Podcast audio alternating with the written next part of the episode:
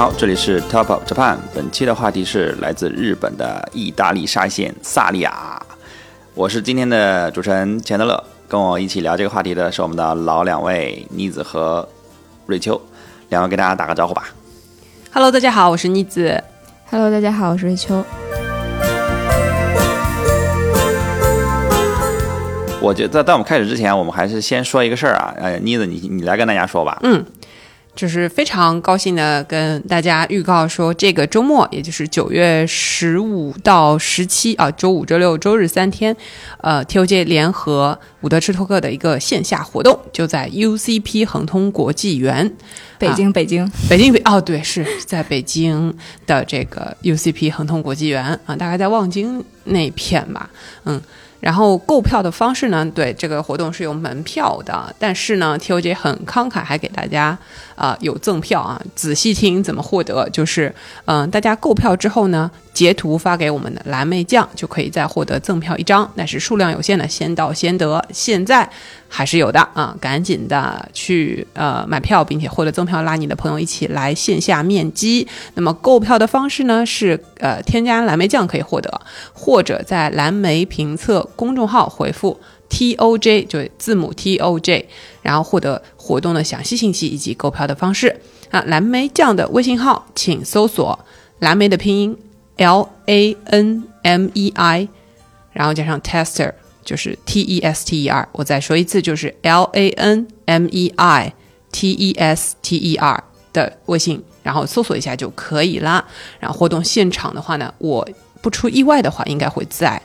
啊、然后呢，我们的听友报暗号啊，还可以来免费喝我做的这个手冲咖啡，好喝难喝你就对别管了，嗯。然后这次活动是一个咖啡的市集。嗯，所以其实来了之后，不光是可以跟我们 TOJ 一起互动玩，然后有剑鱼挑战赛、赢奖品之类的，然后还有很多其他的这种呃美食跟咖啡的品牌会在现场。嗯，总之就是如果周末对吧，秋高气爽，现在天也没有那么热了，是可以来面基的啊。那么，呃，暗号怎么获得的话呢，也是要听到最后啊才知道的。嗯，就是要。进我们的听友群怎么进呢？啊，等我们今天节目讲完之后再告诉大家。嗯啊，买买梗又买梗，行吧啊。然后这个本周末，然后我们第一次做咖啡的市集，然后希望跟大家来现场面基。那我们开始今天的节目。呃，我想先问一下两位对萨利亚的印象吧。就是我。年少无知的时候，应该就是主要它是我大学时候的一个记忆。那个时候好像是我吃的最多的，就是在国内的时候，呃，真的很长一段时间都没有想到过它是一个日本品牌。直到后面去日本的时候，发现咦，怎么这么多？然后才发现哦，这原来是个日本原生的这个连锁店啊！我对它印象就是，嗯，能很便宜的喝酒吧。然后 好像是我人生第一次吃蜗牛，就是在萨利亚，可能啊，嗯。然后这个大学之后就工作什么的，其实去的很少了。直到后面去日本生活的时候，呃，又去的多了，因为店也多，然后朋友聚会什么的，有时候嗯下班不知道哪里就聚会碰头吃点啥，随便选的话，就是萨利亚也是会被选到的。嗯，然后对他印象，在日本的印象更多就像那种周末家庭餐厅，像这种类型的餐厅，其实日本这种连锁品牌还有点多，有好几家，什么 Denny's 那种都算是有一点类似的。嗯，就是这样的一个大致的印象，东西还蛮好吃的。我感觉我跟你有一点重叠，就是好像我好像也是大学的时候才刚刚开始吃萨莉亚，然后好像是五道口那边有一家，然后我第一次吃蜗牛好像也是萨莉亚，这是的 中国人的蜗牛启蒙。对。然后后来就慢慢的就吃的少了，上一次吃是。就不知道有没有蓝莓评测公众号的读者，就是我们每年四月都会发那个就是墓地公墓的那个评测。然后上一次我在上海跑公墓的时候，然后因为那些地方都非常的远，然后那附近没有什么吃的，就只有萨利亚还还还 OK 还不错。然后我就就是在众多餐厅里面选择了它，然后它一个人吃又不会很尴尬，虽然它是一个也蛮适合聚会的一个餐厅。但是，呃，在那种没有太多选择的情况下，我觉得萨利亚是个不错的选择。秦德勒，你呢？我还是蛮常吃的，就是到现在来讲也是蛮常吃的，因为我家楼下就有一家，就是就特别近嘛。然后它，呃，萨利亚跟十七家开在一起，然后就是萨利亚十七家，萨利亚十七家，十七家萨利亚。就是我就是我没得吃的时候，我就下楼吃，因为我我我不喜欢吃外卖。然后我要么就去吃萨利亚了，呃十七家了，我要么就就去七十一。买三明治了，我我我基本上不太吃外卖，所以我就在楼下吃。但是我家楼下因为呃有很多那种儿童培训机构，就是各种培训班啥的，所以那个餐厅里面永远充满了孩子和等孩子下课的家长，所以去的时候是有一定的孩子压力的，尤其是在呃他们即将上课之前，就是里面全是孩子，对，是有一定的是有一定的噪音压力。已经有画面了，嗯。那他们好像有那个儿童套餐的吧？就最后我记得有啊有啊，有大量啊，桌上都是可爱的餐具，这个这个可爱的孩子们，多大年龄的都有，反正。呃，刚才妮子提到了一个，说萨利亚这个是个日本品牌，这个事儿好像很多人都觉得不像，就是因为它整个的。呃，食材包括它的视觉都是意大利的风格，意那种意大利家庭餐厅的那种风格，就接地气的风格。大纲里说一定要念一下它的日语名字啊，是 是是，我我我，我是觉得就是我去了之后发现哦，它日语叫 Saizelia，然后我听到这个日语名字我就理解了，它真的是个日本餐厅，因 为我觉得不会有意大利品牌叫这种，就是它日语名特别的合理。塞这里啊，它它的合合理之处在哪儿？就它它的特别之处在哪儿？我我嗯，很难用言语表达我的这种心情。对，然后后面我呃，在去完日本之后看了很多餐厅嘛，就是那种快餐之后再回来看它的整体的餐厅里面的布局设计，我就觉得合理了。它真的是个日本餐厅，就意大利餐厅不会做成这个样子。就是他那个出餐和返回的那个口，就是那种，嗯嗯，就是整个的这个叫动线的这个设计、流转的设计和座位的设计就很日本。嗯，像拉面，对，其实都是类似的，所有的快餐，因为这样它才能达到一个非常精细管理的效率。对，嗯。嗯，你仔细再去回忆看看，是不是跟日本的餐厅 更像啊？对你刚才说的时候，我就觉得像拉面馆嘛，像那种拉面档口。嗯，是的，是的。然后这么一想，就哦，合理合理。嗯，那我我们说说它的呃，说说它的起源吧。嗯，它其实说年轻也不算很年轻，但是也不算是一个很悠久的一个。一个品牌，它其实是一九六七年的时候成立的，也就是说，至今也就是五十六年的一个历史。然后它的对悠久的要求真的很高，因为我们之前不是聊了很多这个百年的，对，因为它不是日本原生的东西嘛。对，嗯。然后它的这个创始人，这个字应该是念“元”吧？嗯，是这。他的这个创始人叫郑元太彦，这个人呢，他。也是比较神奇的，好像我们聊的品牌都有一个比较神奇的创始人。然后他的这个创始人之前在大学的时候是学物理的，啊，最近这个奥本海默正在热映，然后感觉就是被被物理洗脑的一段时间。有赠票吗？你没有，说显得有赠票。没啊，不好意思，没有没有无广，绿色无广。然后这个创始人呢，他大学的时候。他本来是学物理的，结果他兼职的时候却喜欢上了料理，于是他就在大四的时候退学创业了。然后他创业的这个事情也也很神奇，他就是刚创业的时候好像经历了一些就是。呃，就黑帮打斗之类的事情，然后差点就放弃了去开餐厅，然后结果呢？是他是黑帮还是应该是有黑 帮在他店里？这个我没有没有看到非常详细的叙述，因为好像是有一本书去就是描写他这个这个创业的历史，但是我没有找到完整的中文版。然后呃，这个简述的故事是说他被他的妈妈激励了之后，决定继续坚持做料理，然后。在他去了意大利旅游了之后，他就觉得意餐是个不错的这个选择，于是就决定把它引进日本。嗯，就等于他一开始其实创业的时候做的还不是意大利菜，他只是说我要做料理，我要做餐厅，餐厅经营管理，然后在那个等于说是遇到了黑帮之后，想去找一找黑帮的起源，然后去到了意大利，发现了意大利菜，哦然后引进了。啊，这下我把你们的教父带来，你们就不能烧我的店了，是这样吗？太扯，嗯，都连上了。哦，这个合理了，合理了，细节只是猜测，合理了，合理了。联想也太多了。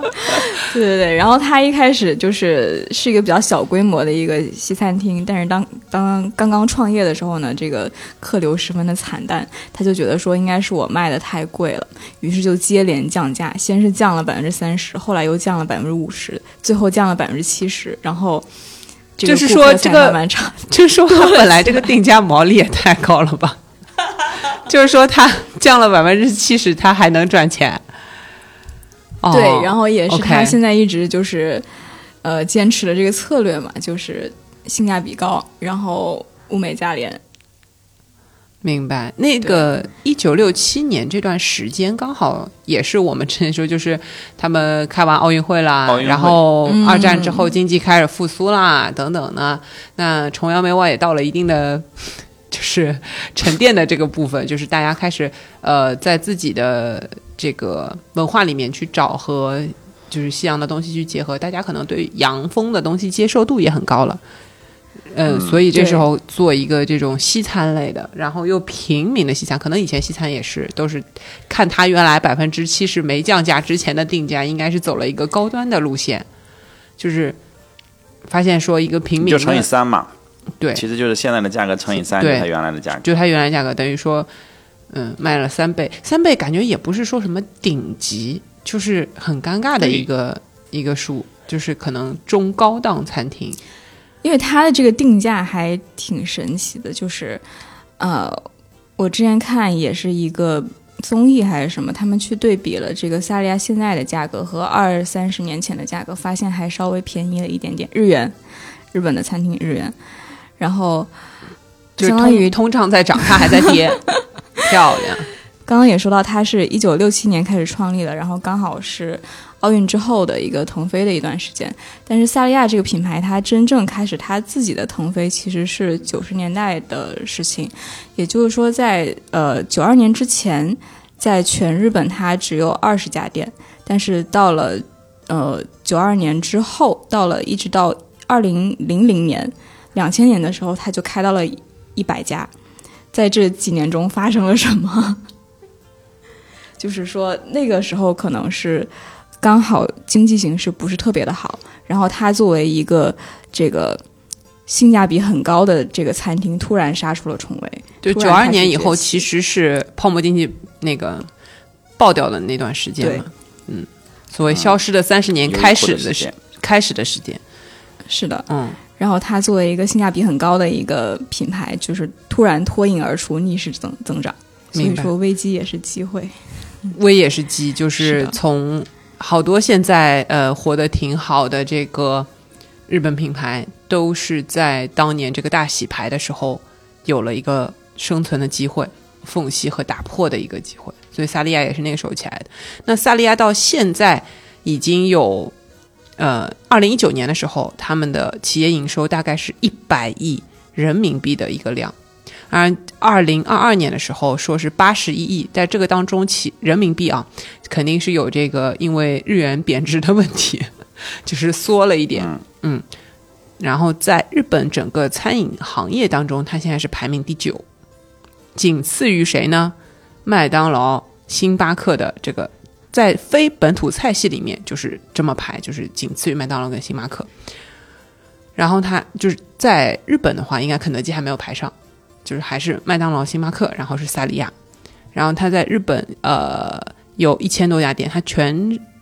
亚洲吧应该是对吧？它没有开到亚洲以外，就是全亚洲的话是一千五百多家店铺，然后在日本的话是超过一千家，在中国有四百五十家左右，新加坡还有三十家，全部是这个直营的模式，都是他们总部自己来弄的。就是现在的话，它是这样子的一个规模，但是主要的让它上正轨的腾飞，还是刚刚瑞秋老师说的，呃，九二年到两千年这段时间哈，对，一一下子达到了一个台阶。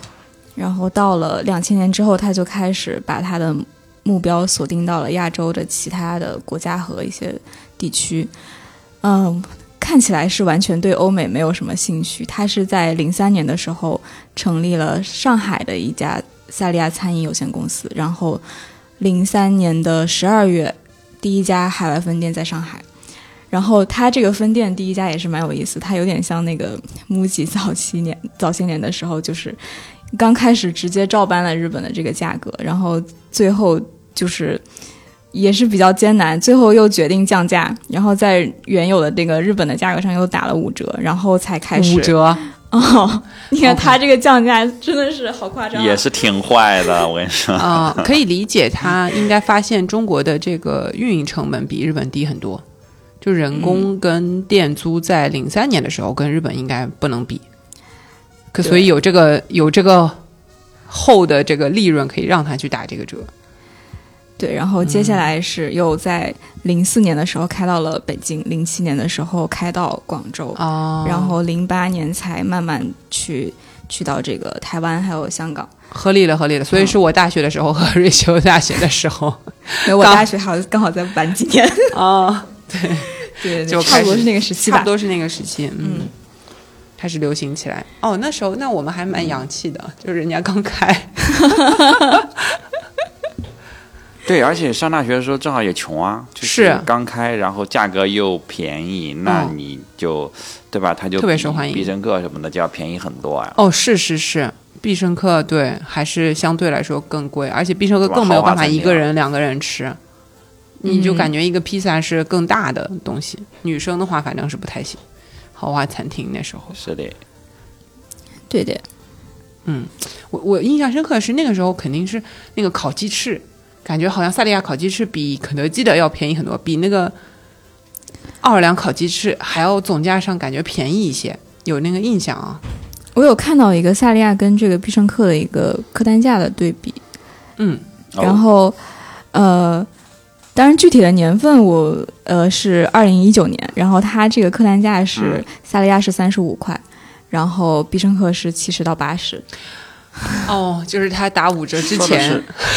呃，没有没有没有，他已经人均吗哎 客单价客单价价，？OK，啊，嗯，那差不多，跟我跟我跟我认知的萨利亚差不多。嗯，可能比较符合大家的印象。对，因为你很难再吃更多钱了，因为你吃不下去了，就是就这个已经是，对吧？就是什么都有了，然后就吃饱了，不可能再贵了，我觉得，除非你不停的酗酒。它酒也没有太贵了，其啊，实、是啊，十几块吧，我记得。是的，对，它有一款就是非常便宜的酒，然后嗯其他的也没有没有很贵。嗯嗯，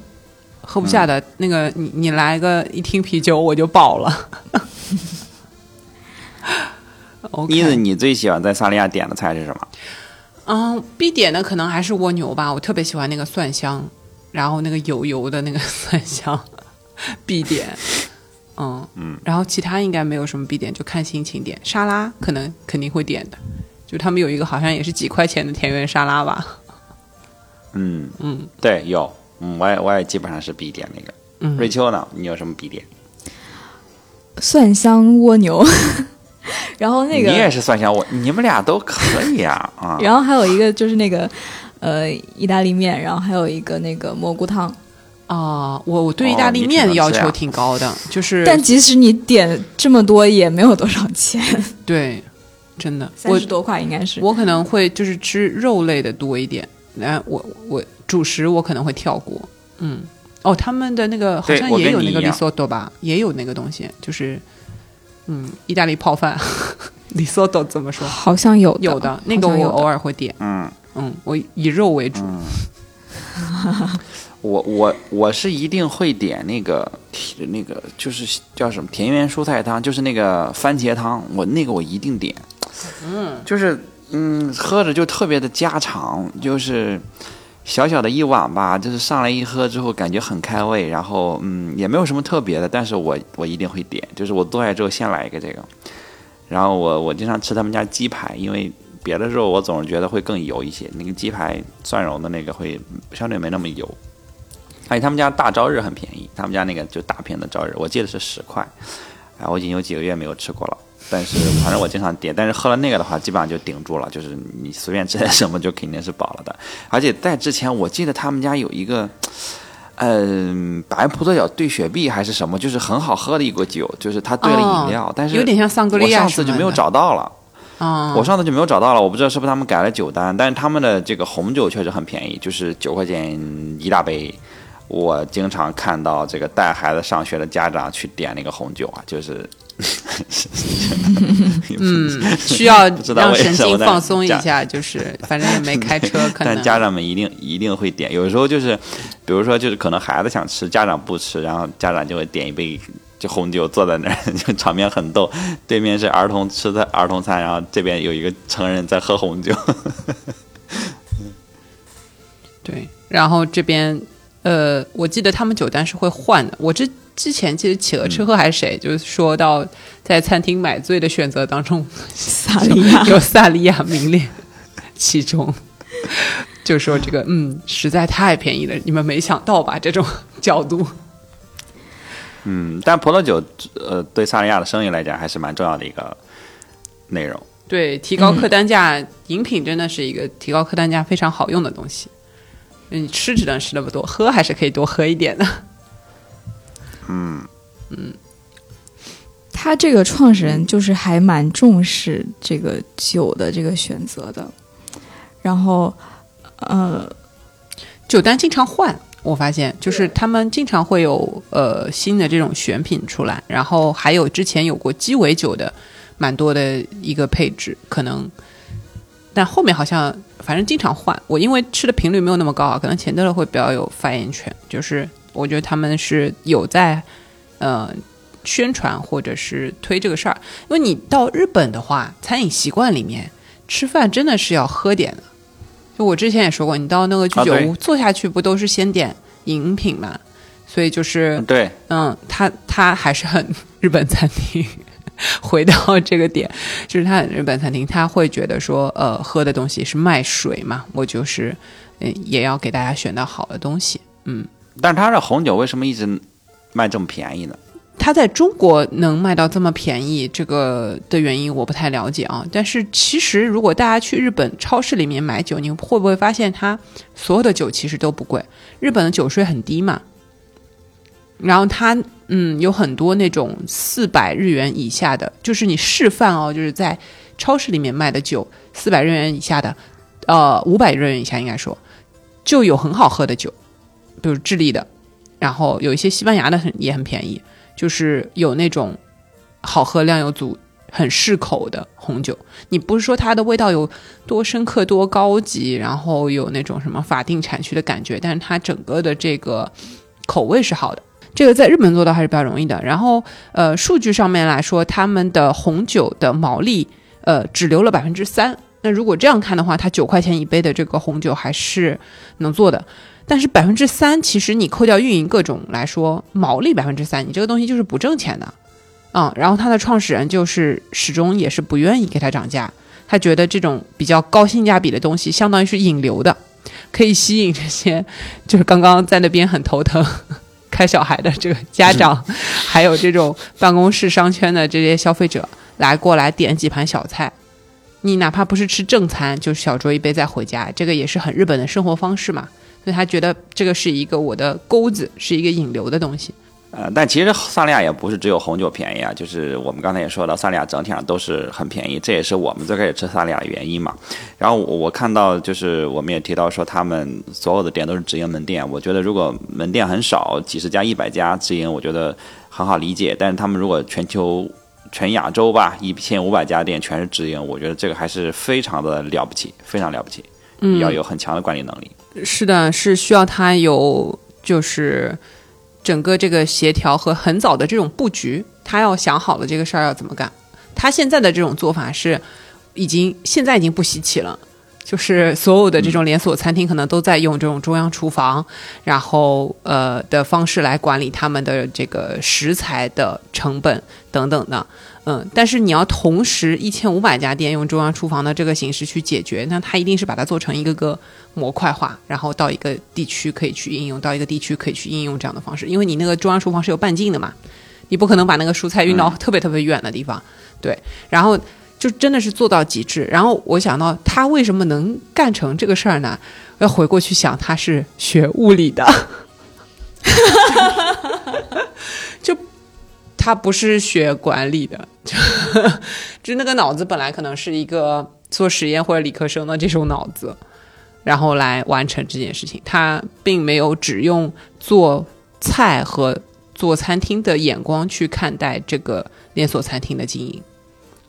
嗯，这这个是我的臆测啊，这是开玩笑说的。但是它中央厨房的这个管理模式，现在大家是，比如我们火锅店什么的里边也都是这么干嘛。它做到哪一点上比较极致呢？就是上菜，你有没有发现萨莉亚非常快，点十五道菜，他们综艺节目里面的测试说十五道菜全部上完，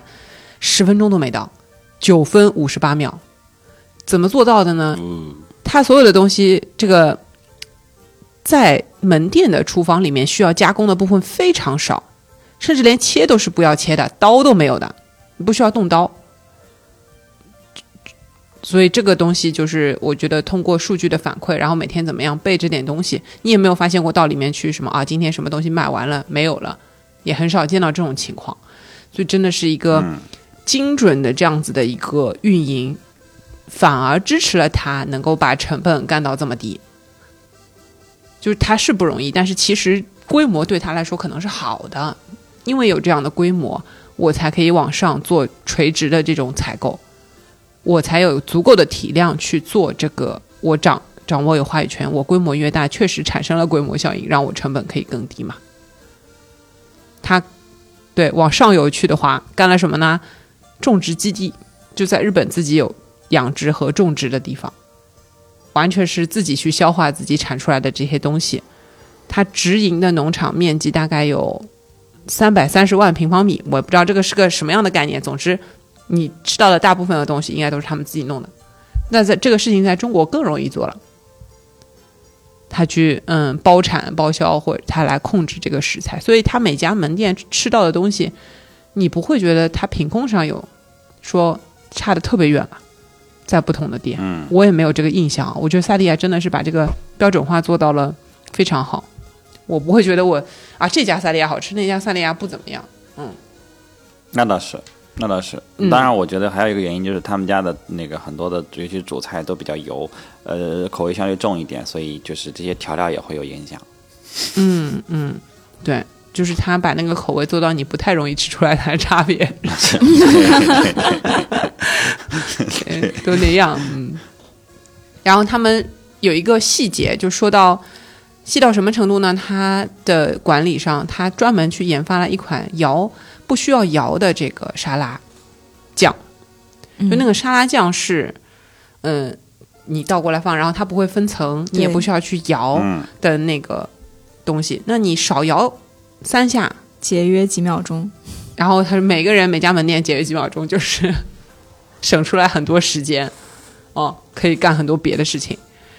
然后还有什么端菜的时候不用托盘，他觉得用托盘反而端的少，你用手你可以一次拿更多的盘子，你能想象吗？他们家服务员都是杂技演员啊，就是那个能堆到那个手上，就可能估计他们还有这种比赛啊。就是去培训他的员工干这个事情，就是你能够更快的，然后给大家去上菜，少跑一趟你就节省了很多时间。然后你印象当中不是像拉面店一样，它有个还盘子的地方吗？嗯，一样的，他的那个服务员就是上完菜之后一定要拿一点什么东西或者擦一擦什么东西，不要空手而归，把那个盘子再拿回去，你就走一趟。店里面巡一遍，你总归要有点获得，然后才回去。就是他把这种执行的细节都优化掉了。我不会觉得这件事情太小了，我不去做，简直就是我们传统教育里的什么“勿以善小而不为”。他他就觉得说，你看这种东西，我今天这儿省一点，那省一点，大家集合起来就显得很多了。然后就能价格还能在二十年里面给你们降低。对，就听上去就是一直在抠细节，抠这些一秒两秒，嗯，呃听上去好像没什么意义，但是他们一直在抠，然后这样抠着抠着，我觉得倒倒不是说真的省了几秒，而是其实所有的员工都有一个心态，就是我要再快一点，我要再节省一点时间。也营造了这样一个就高效的一个呃一个氛围，这种人在群群体的人在这种氛围里面的话，他自然而然效率就会提升，就是没有摸鱼的空间。因为萨利亚的品牌理念本身就是，他希望你每天都可以吃，并且不会觉得厌倦，只要让顾客觉得有再去的价值就可以了。然后他的创始人也觉得说，不需要大家觉得有多好吃，因为它的这个价格决定说，大家对它的期望不会非常的高。然后，所以如果说萨利亚的口味一旦超出大家的预期，那顾客可能满意度就会比较的高。然后我也确实看到一个。呃，日本的一个网站，它做的一个数据，它是呃访问了旅日的外国受众，就是嗯嗯。呃其他国家的这个食客，然后让他们去票选旅日外国人最喜爱的连锁餐厅，然后他的第一名就是萨利亚，然后第二名才是十七家，所以他的满意度应该嗯哎是、呀应该是比较高的。秦德勒在北京过这种旅日的生活。哎呀，我住了一个日本商圈呀，我住了一个啊、对，就刚好都是你们家楼下。对，这个就是让大家觉得每天都可以吃这个事情熟悉吗？是不是特别熟悉？就是我们聊七幺幺的时候，聊他们做饭团和七幺幺的经营理念的时候，也是这样的。他说我不要追求山珍海味，我要的这个东西是平凡的东西，反而能够让你不厌倦，一直想到天天去吃。就是十七家和这个萨利亚都有点这个意思，包 Seven Eleven 对吧？就是钱德勒的这个标准，平淡生活。对对对，平淡，但我不吃外卖，就是我我就是我嗯不吃外卖，我我我长这么大，我从没有点过自己主动点过一次外卖，这是我一直以来很自豪的言行。我从来没有主动的点过外卖，我我吃过，但是我不会自己主动去点，然后只要我有的选。我就会下楼自己去吃，哪怕吃的坏一点，吃的晚一点，我也不想吃外卖。我就每次吃外卖的时候，我就会讨厌我自己，对，然后没有针对外卖的意思，就是吃针对所有的外卖。但其实萨利亚也是预制预制菜啊。是啊，但是我自己去吃了，代表我自己对我自己的在乎。我我也说我我觉得吃什么没那么重要，我只是不想吃外卖，我就是想去到一个地方吃。你说麦当劳不也是炸鸡吗？但是我我也会去吃。我觉得走过去吃饭这个感觉不太一样。嗯，总总之，你是一个就是喜欢堂食的人，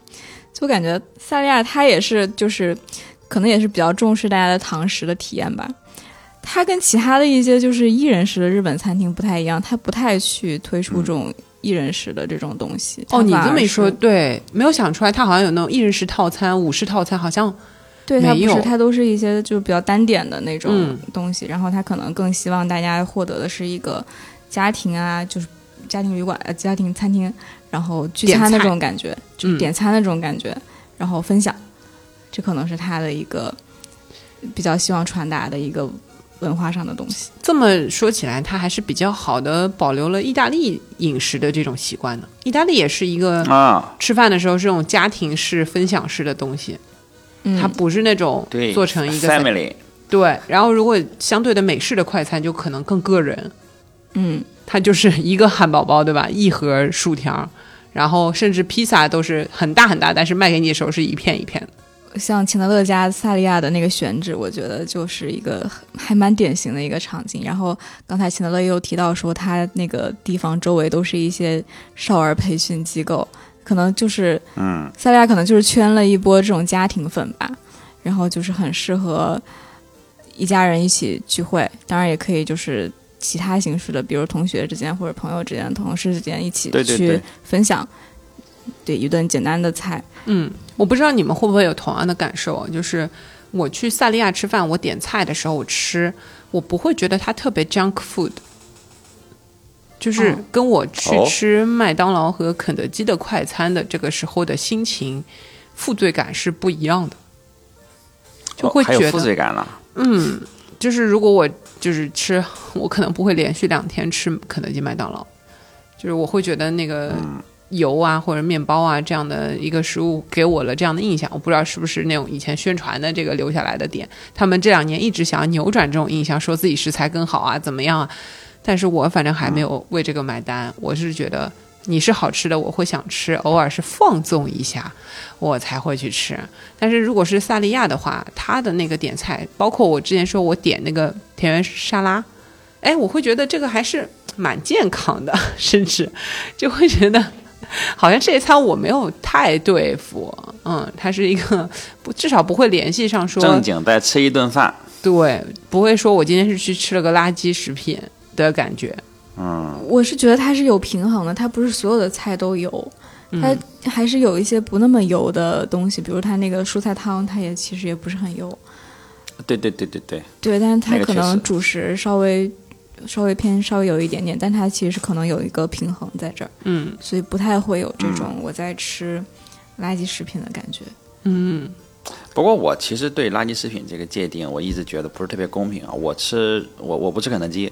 呃，我不喜欢吃。呃，我吃麦当劳，我麦当劳也是我日常餐厅之一。之前我们做麦当劳那期节目也说，呃，但麦当劳我不太会经常吃炸的。我我我我很多时候吃板烧，我吃板烧的时候，我觉得板烧赛高就是啊，就是它没有那么油，然后吃起来也很嫩，很好吃。然后呃，我在萨利亚也是吃那个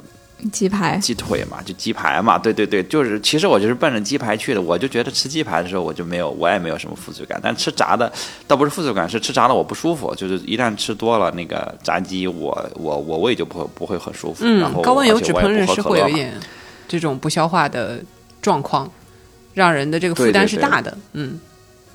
对，不，而且不，而且萨莉亚他的那个座位的设计，就其实不是给一人坐的，就他总是那种卡座，那种四人、六人的卡座，最小的就是两人，两人都很少。我们家那个好像就好像没有两人座都，所以你一个人吃的时候，你一个人占了一个四人位，你也会有压力。但我我还好，我经常就是一个人去吃，就是你这样对比隔壁十七家，就会发现他们那边就是吧台的一个人的应该也挺多。对是，对十七家我确实更喜欢坐吧台，我不想我不喜欢坐卡座。对，有的选的话，我还是会坐吧台，而且我会我会坐吧台的角落，吃起来的时候觉得特别有安全感。嗯嗯。这里可以 Q 到这个一兰拉面，它的那个设计是有心理基础的根源的。对对，他给我挡上之后，我真的觉得就是我吃的时候特别有安全感。当然，就是在国内好像没有看到过，呃，但吃十一家，我只要是离人超过两个座位，我也很有安全感。其实我喜欢萨利亚的原因，是因为我每次去萨利亚吃饭的时候，我都觉得就是很安心吧，就是。一个是吃的食材上面的我会比较放心，另外一个是那种就餐的环境，我觉得挺挺温馨的。呃，很少有这种餐厅能给人一种温馨的感觉，因为现在大家吃饭，尤其是就是上班的时候吃，或者一个人去吃，也是在追求效率。虽然萨利亚也是一个追求效率的餐厅，但是我觉得，呃，他们在追求效率的同时，给了一个蛮温和的一个氛围。这种氛围让你的其实压力是蛮小的，而且。呃，因为萨利亚整个的这个视觉风格、这个装潢风格也是那种很家庭、很跟大部分餐厅都不一样的嘛，所以我进去之后总会有一种抽离感。嗯，这个是我蛮喜欢萨利亚，长期蛮喜欢萨利亚，老想回去吃的一个原因。我不知道你们有没有对萨利亚有没有这种特别的感情？我觉得它是一个还蛮入门式的一个西餐的这种感觉，然后他也不会给你太多的这个压力，因为可能有的人说到去这个西餐厅，我就一定要去一个什么比较贵的，或者是比较有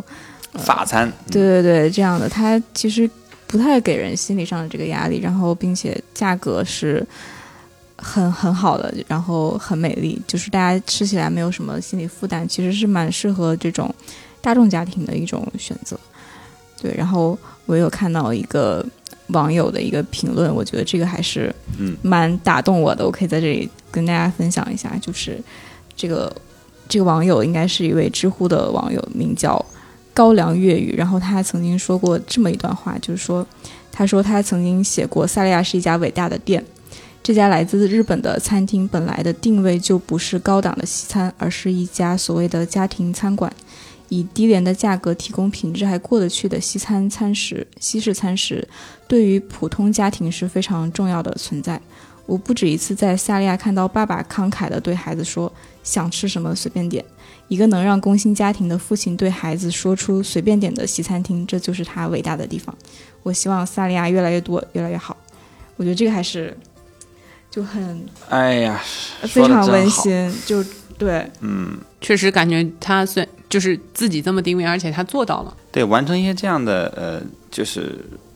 我觉得能力是一种确实非常非常伟大的地方，我觉得非常了不起。就是呃，因为因为它已经一千全全亚洲已经一千多家店的话，它已经不是一个小品牌了，它其实已经是。呃至少我我觉得，在中国很多城市，它已经是一个很日常的存在了。那在日本就更是，它日本就店更多。那这种日常的时候，你能提供这种日常的真正的需要和呃真正的感动的地方，其实是蛮少的。但是他其实做到了嘛。我我你刚才在读的时候，我一度还挺上头，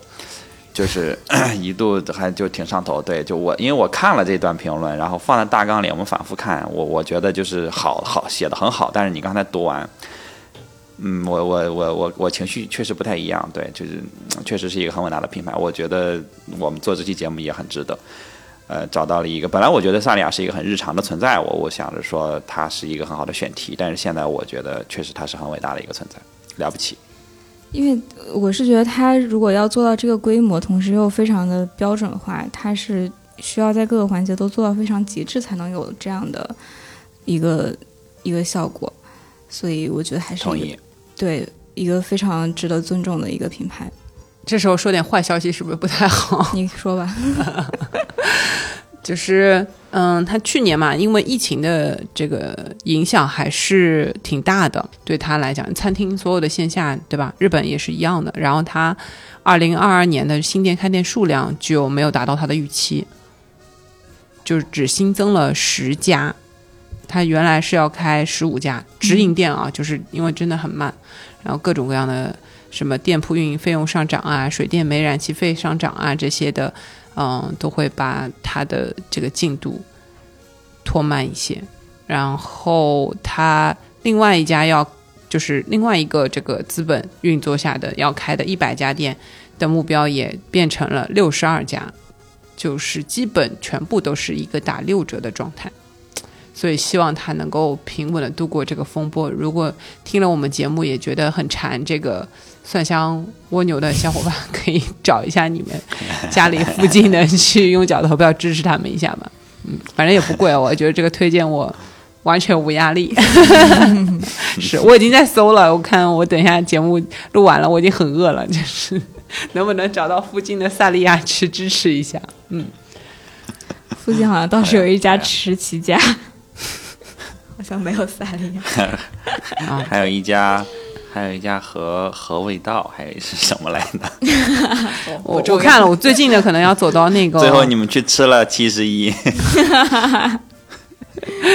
对，要到蓝色港湾才有。你也再跟我们说一说周末的活动嘛，我觉得还是再 Q 一下。对对对，然后呃，吃不吃萨莉亚不要紧，但周末的活动要来啊，就是周末九月十五到十七号，呃上午也不用来的太早，大概十点半到十一点左右就可以了。嗯，因为是咖啡市集嘛，晚上的话它会稍微结束的比较早，大概在七点钟左右。坐标在北京的 UCP 恒通国际园 TOJ 联合伍德施托克的一个线下活动，是他们的嗯咖啡秋市。然后在活动呢是需要购票的，大家可以在购票之后截图发给蓝莓酱，获得 TOJ 的赠票一张。就是说你可以买一赠一啊，得到呃一张赠票，带你的小伙伴一起来现场面基。啊、现场面基的活动呢，不出意外的话啊、妮子我会在的。然后我们的听友报暗号呢，可以来免费喝手冲咖啡。嗯，然后还有这个监狱挑战赛啊，然后包括三分钟播客的这个活动，还有清酒的这个品尝啊。前面在开头还漏了说，对，还可以免费喝清酒啊，尝完了再决定买不买，就是非常的良心。然后这几款酒都是我喝过，然后选出来推荐大家的，嗯，价格也不高啊，反正来现场就对了。那么购票的方式呢，可以添加蓝莓酱获得，或者在微信搜索。蓝莓评测在蓝莓评测的公众号下回复 T O J 字母 T O J，呃，获得这个活动的详细信息以及购票的方式。嗯，那么蓝莓酱的微信号呢，请搜索蓝莓 Tester，蓝莓的拼音 L A N M E I T E S T E R。L A N M E I T E S T E R。同时，你添加蓝莓酱的话呢，还可以入我们的听友群，只要对蓝莓酱说出 T O J 的暗号就可以啦。啊、你不知道怎么购票的话，你可以先进群啊、然后到群里面问，对吧？对，然后我们喜欢可以自主主动的小伙伴啊，各种各样的方式，期待你周末的时候在北京见喽。对，九月十五号到十七号，任意一天来都可以。对对对，你可以每天都来，但票只能一天用完，好像就不能再用，只能只能使一次。嗯啊，明白了，明白了，就只限一天的票是吧？那、那这个门票多少钱呀？原价应该是三十五单人。就看你买的时间了，它有什么早鸟价呀，然后还有一些别的，呃，有一些赠品什么搭赠的，有些是带抵用券的，反正这个是你可以看活动的这个详情页里边有。可以在蓝莓评测的公众号看详细的信息。所以它是二个二三十块钱的价格的门票，我就是问一下，大概心里有个数就行了。OK，那就是一顿萨莉亚的钱啊，对，可能都不需要一顿三两的钱。那我们刚才说的这些，刚才妮子说的这些信息，我们也会放在 show notes 里面，然后呃，包括这个蓝莓酱的微信和你要复制的这些关键词，你都可以去到这个 show notes 里面去手动复制一下，以免输错。对，所以不用呃抠着去听啊、对，然后期待周末跟大家见面。最后的最后，我们在上个周末就是终于达成了小宇宙三万粉的一个小成就，然后也非常非常感谢大家还在关注我们，所以我们准备在这期播客的最后跟大家小小的互动一下，就是。关注了我们这么久，不管你是新朋友还是老朋友，可以在评论区留言说说你对 TOJ 想说的话，或者是你和 TOJ 的各种小故事等等，我们就从留言抽取三份 TOJ 最新的大礼包，就是是我们全新制作的 TOJ 的周边，可以期待一下。就是还没有送过就是真的是全新全新的一个周边。嗯嗯因为还没做出来嘛，肯定是全新对，新。因为还没有做出来，我们也还没有看到，但是等呃等这个我们抽奖的时候肯定做出来了。好的，好的，啊，谢谢给自己鼓鼓掌，谢谢大家，谢谢大。家，那我们今天的节目就到这边，拜拜。拜拜。拜拜。